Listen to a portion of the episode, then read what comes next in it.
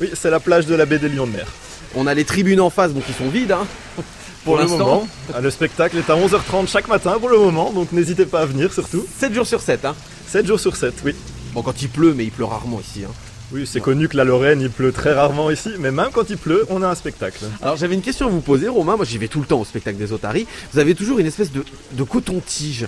J'appelle ça le coton-tige. Alors c'est, ça ressemble à une barre de fer, il y a un bout bleu au bout, et ça s'appelle le target. Alors, ce coton-tige, comme vous dites, c'est notre target. Le target, c'est un long bâton avec à son extrémité une boule de couleur. En fait, ça va être un outil qui va nous permettre de dessiner des comportements avec les otaries. Tout simplement en leur présentant ce target, elles vont venir toucher la boule de couleur à son extrémité, elles vont ensuite être sifflées et elles vont être récompensées. Et ainsi, vu que ce sont des animaux très curieux, elles vont avoir envie de toujours suivre ce target et on va pouvoir dessiner différents comportements comme simplement les faire nous suivre à différents endroits, et puis manipuler leur tête pour faire différents mouvements, manipuler leur nageoire pour qu'elles fassent coucou par exemple, pour les faire sauter, toutes sortes d'exercices. Le target, euh, c'est le prolongement de la main en fait, on pourrait le faire avec la main.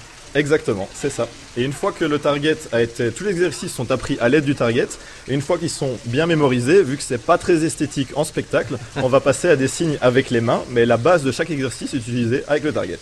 Alors j'ai entendu comme, j'ai entendu shame, quand on veut que l'Otari mette sa nageoire comme ça, vous voyez, comme quand on a honte. Vous leur parlez en anglais tout le temps. Alors on va avoir un mélange de SD, donc de signes discriminatifs pour leur demander des exercices, qui va être un mix de français et d'anglais, parce qu'en fait dans le domaine de l'entraînement, c'est beaucoup de vocabulaire anglais, donc on va récupérer celui-ci, et ça va être plus facile à prononcer et à, à parler fort plutôt que par exemple dire honte ça va être plus facile de dire shame qui sera beaucoup plus distinctif pour l'animal à entendre. en tout cas, il faut parler fort. Ça peut être sourd une otarie.